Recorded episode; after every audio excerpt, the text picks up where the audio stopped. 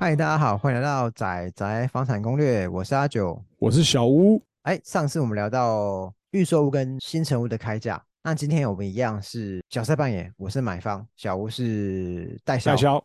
那我们今天会讨论一些关于合约跟违约的部分。呃，对，虽然说希望不要碰到，但还是让大家也是多一点知识分享。那我觉得很多消费者会有个疑问，好，我们今天看预售屋合约，哇，洋洋洒洒可能二三十页，甚至更多。那他提到关于室内建材，那他又提到说，哎，如果最后内容物跟合约规范有落差，那该怎么办嘞？以现在的习惯来讲，目前的合约书它大概上面可能会有两至三家的所谓配套厂商啊，好比说像地砖好了，啊它可能会有两三个厂商写在上面，然后但基本的那些好比说讲地砖花色好了，它是差不多的，是这种情形。就我的经验，我是我是看到他在合约书上写说，哎，他他会用某某地砖，但如果没有，那他就更换成什么或是相同等级的产品嘛。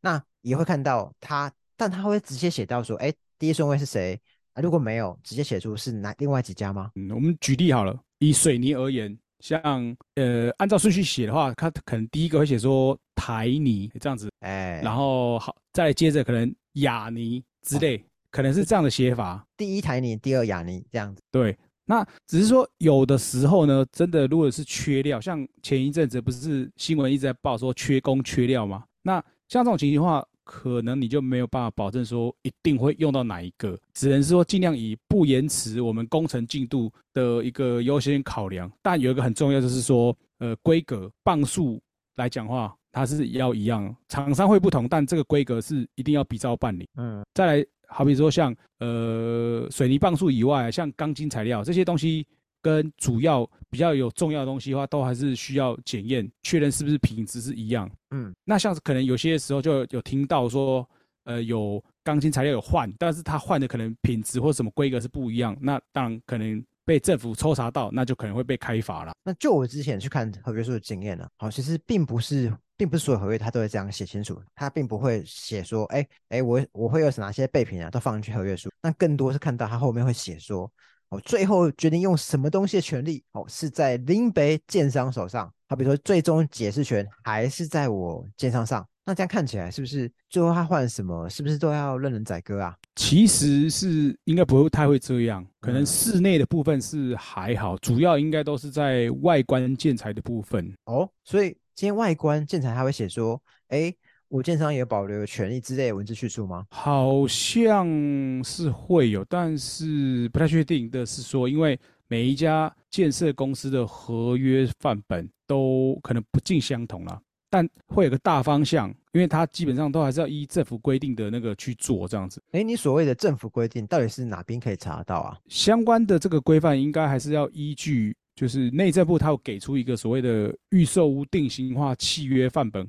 以这个为主嘛。嗯，那建商他可以去用这个范本去做一些调整内容，但最后在使用之前还是要通过这个政府机关的查核才可以做使用。所以说我们今天消费者今天去暗场看到的合约书，基本上他今天让我们看，代表政府应该都同意过嘛。那通常他们今天，比方说他们今天这个案子开案前多久，他通过才可以开始对外对外销售啊？嗯，实际上来讲，其实没有很明确规定诶、哦，因因为之前代销可以说，呃，有开始对外销售的时候，可能我会先保留，就是客户有喜欢的，但是可能我是合约书先不提供。那这什么意思呢？就是呃，客户可能已经开始有来看了，但因为合约书这个部分还没有完全备妥，那刚好如果说客户又有兴趣想要下定的话，那因为没有合约书嘛，我们也不能接受定金，因为在没有合约书情况下，如果干这个事情就是犯法。就是违法哦这样子，嗯所以只能说会有一个协议的部分。那等合约书有了，再邀请客户来看内容这样子，因为合约书还是会有一个所谓审阅期嘛，那到时候才会再提供给客户看合约书，让他们决定说你喜欢的那一户，你是不是决定最后真的要买？也就是说，这个客户呢，可能我们会给他一个协议的方式，让他有所谓一个先保留给他的一个权利。但认真讲的话是说，通常还是要等备审完合约书之后才能进行销售了，所以这个时间还比较不一定。因为毕竟政府审核的流程你也知道，可能公家机关嘛，时间有时候很难讲。那那再来，我们来讨论一下关于大家可能都在关心的问题——客变。那现在通常，呃，我多久之前要决定好，哎，我要客变？又又好比说，它合约会不会规范？呃，什么时间是我客变的最后期限？呃，这个问题其实第一个要先确认好，是说这个案场或者说这个建设公司否这个案子，它到底行不行客变？因为有些案场建设公司可以给你客变，但有一些是不行。哦哦，所以并不是每一间都都一定会让客户有客变的选择喽。有可能他只会讲好说，哎。哎，不好意思，我们这个案子就是不让你客变。那假设我今天我问到的一个案子，它是可以客变的，那我最后确认期限通常会怎么抓？通常最好的辨认方式，比如说啊，目前的工程进度啊，大概你会知道说，它可能现在盖到某一个楼层。那举例来说，好比说你买的是六楼好了，那现在可能盖到四楼或五楼，哦，那 OK。当然，可能这种情形下，你跟建商讲说我要客变，那。只要还没盖到那一个楼层，都还是会有机会做跟动，那就没问题。哦，那当然，假设我今天买的是六楼，还做到七楼，哎哎，等一下，等一下，等一下，我六楼还没跟你讲好啊，这种情况当然不行嘛。应该是不会有人理你啊，哎。但合约书里面会不会提到客变呢？他他会比较详列客变的一些事项啊，有人没有的东西吗？印象中是没有特别写进去合约书内容啊。如果之前有看过合约书。的听众朋友应该也会知道，说这个是没有特别写进去的。那那这样客变人不会担心嘛？哎，我跟你没有白纸黑字，那假设后续有什么问题，哎，那有纠纷怎么办啊？当然，这个部分你说要客变的话，要保障双方的权益嘛，不要说后面才会说，哎，讲的跟之前不一样嘛。所以建设公司一般还是会提供一个所谓的客变确认单给呃屋主，而让他们确认好啊，sign。这样子，那这个确认单是我在签合约的时候就会签吗？诶，其实不会，因为这个是算额外的哦，所以它它它等于不在主约里面喽。对，那通常会什么时候写？呃，像客变确认单来讲，如果说建商是同意你可以做客变的情况下，就是你已经确认好室内格局，你要怎么跟动啊？你要怎么用？那你可能就会已经跟你要做室内设计的那个设计师。讨论好了嘛？那他会提供一个所谓的那种 K 的档，那这个就会把 K 的档呢，copy 一份，就是给建设公司，让他们去做一个确认。那听起来就是我合约书签完以后，中间只要我今天确认还没有盖到我楼层，哦，还可以客变期限内，那我跟我的设计师讨论讨论以后出图，再回头给建设公司。那除了这以外，会不会有什么需要注意的地方？那建商那边拿到图以后，他就是说 OK 搞定，照单全收，还是他还会再跟我在他们还会在内部确认？告诉我说，哎，这样到底可可可不可不可以啊之类的？哦，当然，这一定还是会确认可行性，因为避免说会有这个影响到呃主要结构啊，或是那种管路的分布的问题啊。那这样一来一往到底要多久啊？其实这个没有说所谓绝对一定的时间。当然，如果它只是简单的一些小跟动，可能快一点，一个礼拜或两个礼拜就 OK。那如果慢一点的话，搞不好也有可能，呃，将近一个月也有可能。要这么久啊？呃，要确认的东西，假设说它改很多，那当然会很麻烦，因为可能会同时牵涉到所谓管线的水跟电的部分，还有室内的格局，当然它有一些需要同时多方考量。所以还是看回到看消费者他客变的复杂程度而定嘛。对，那当然基本上说，像好比厨房嘛，跟卫浴的部分，有水路跟瓦斯管线的地方，这些是一定。基本都不能动啊。那这两个部分，我我猜想应该都是建设公司他们优化或者规划。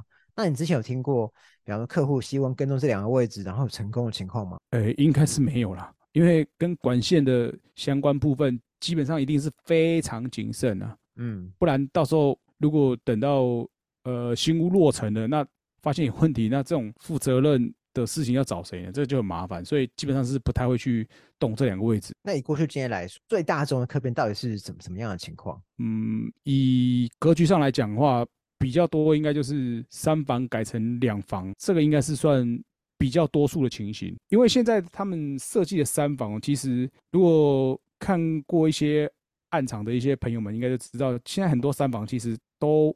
不算太大，跟以前来比的话，那个 可能就是小了一点啦。所以有些人希望住的舒适一些，那他就宁愿把它改成大两房的空间来做规划。所以除了这种三小房变成大两房以外，哦，还没有其他情况是比较多人跟动的。我像我也常听过，就是有些人会觉得，哎，这个房间好像太小啦，客厅太大啦，那我空间会稍微调整一下。有这个也是会有的，因为通常小三房好了啊，那有一个房间不是三小房，是小三房。哎，小三房 有一个房间，基本上你视觉上看就一定是明显比较小。所以他们可能这个比较明确定位就是当衣帽间啊，或是当书房。那他可能会想说再把它做小一点哈，主要是说让室内的客厅空间会感觉更大一点，更舒适一些。那这样调整其实主要不外乎是希望房间变大或客厅变大，那就是跟动隔间墙就搞定了。那除这个以外，还有哪些比方大家碰过也算是比较多人问的问题啊？除这个以外，可能就是隔间墙。客户会希望说插座要多增加哦，但是这个应该不不太困难吧？因为就拉线而已啊。对，大部分一定是希望越多越好，因为现在那个三 C 产品越来越多啊。嗯，所以大家一定会希望说走到哪里到处都有插座，还可以插电充电这样子。当然，呃，可以顺便顺带提是说，基本上啦，这种插座会比较少出现，就是在我们所谓。对外的那一面墙上面，如果大家有仔细发现的话，以以卧室来看，应该是属于比方说可能靠床那一边嘛，因为其实基本上你你摆床了嘛，那其实基本上插座会稍微少一点，但对窗户的好像也比较少。我们自己是这样子看啊，说如果你是安在好比对外采光的那个外墙的那个墙面上，可能考量到一个点是说，如果有什么渗漏水或是有一些影响的话，可能处理起来那个会比较麻烦一点，所以相对。设定在那边的插座也比较少。哎呀，可见这个建商对自己的那个房屋也没什么信心啊，就不敢把它不敢安在那边啊。哎，大家应该不敢这样子贸然行事啊。那另外就是有个都市传说，就是水的管线的布线，因为我相信多数人都还是有旧的观念啊，就听长辈说，哎，那个二楼不要买，因为二楼是水电转折处了，那绝对不要看二楼，怕容易以后有问题。但以你代销的角度来看，这么多建商他们在设计的时候。大楼的水电转折处到底在哪一种情况比较多？还是在二楼吗？这部分主要还是看建商的水管的布线为主了。但现在其实蛮多建商他们都会把这个管线拉到地下室再去做转折。确实，现在蛮多案子都声称说，哎，它的转折是在地下地下室啊。那那我就比较好奇，那除了地下室以外，还有其他选择吗？呃，当然还是有可能会跟以前讲的一样，就是分布在二楼，就是所谓。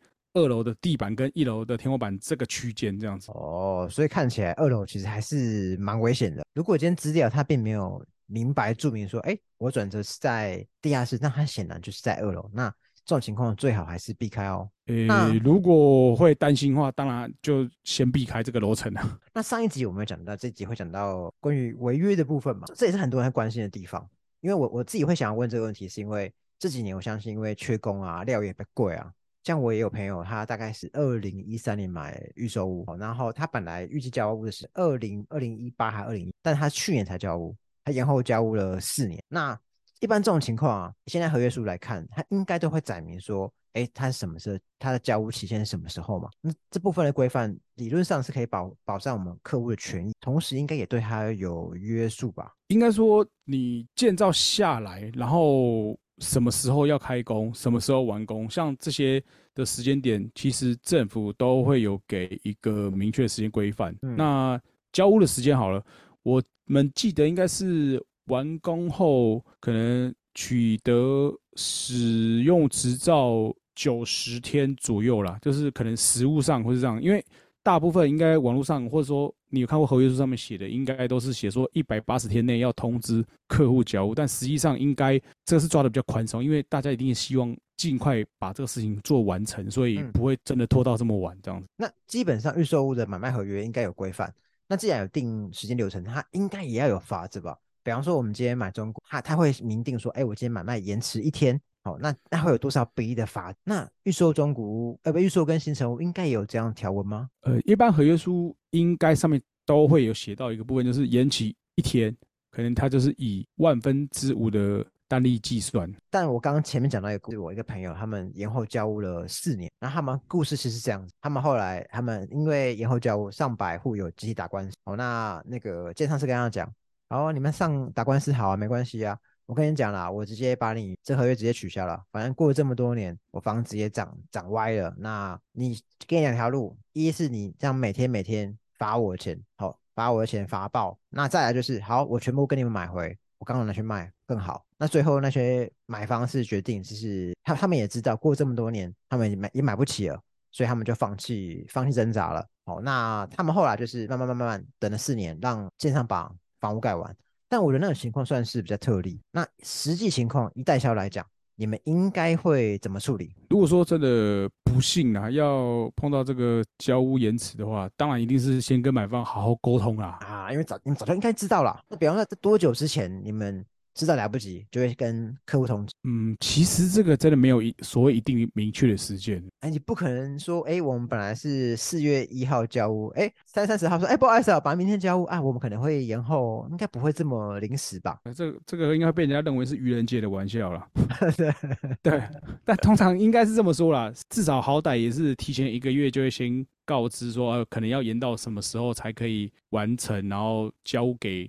客户这样子，那如果今天客户拍桌说：“哎，我不接受，有法则啊，你应该要赶快交给我啊。”如果真的这样子的话，客户不能接受，那还是会想办法跟他沟通，但就是想尽办法退给他们，就是婉转的跟他们讲说：“那就请你们退订吧。”哦，所以听起来大家处理方式都一样，跟我朋友案例一模一样哦。延后交屋哦，客户把，即便客户联合打官司，然后建商说：“啊，不然退订啊。”但说实在话，那些购物库、购物户也没办法负担现在房价，所以只好吞了。通常这个一定是态度是委婉的，立场坚定，但是态度一定是比较温和的去跟客户讲这件事情。那因为我相信，以买方来讲，他们一定会认为啊，今天我管理缺工缺料，那一定是你的问题，你就要按照合约上的条文来赔偿啊。你今天延一天就应该要罚多少，照价赔偿嘛。其实像如果有这种情况的话，可以直接向。政府的有关部门反映，但是成功的机会高吗？如果今天建商就是想搓掉，不做任何赔偿怎么办？当然，以我们自己个人立场来看的话，其实应该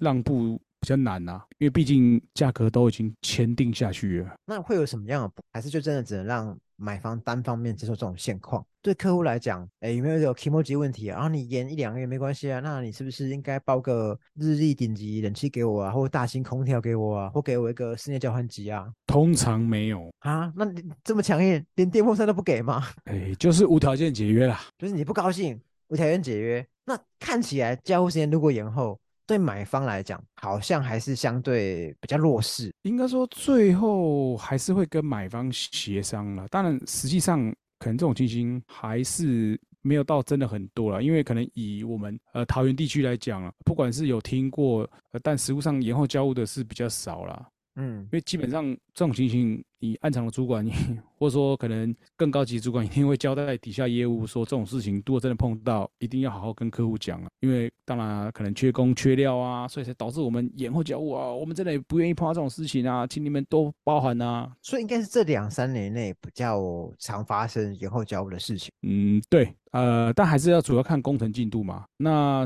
有听过的，可能大概延迟的时间，可能顶多也是。半年以内吧。对，因为像我朋友那个情况算是比较特殊了，因为就就我自己实际上来看，延后交屋的案例确实应该好像真的是比较少。当然，因为政府有规范时程嘛，那应该前面有提到，一般的合约书大多数都是写一百八十天的。嗯，那说实在，像如果有一点规模大一点的公司或知名的公司，一定会小心处理这种事情啊。暗场的人啊，他可能也怕说客户直接打到总公司或客诉你啊，或是好比说直接。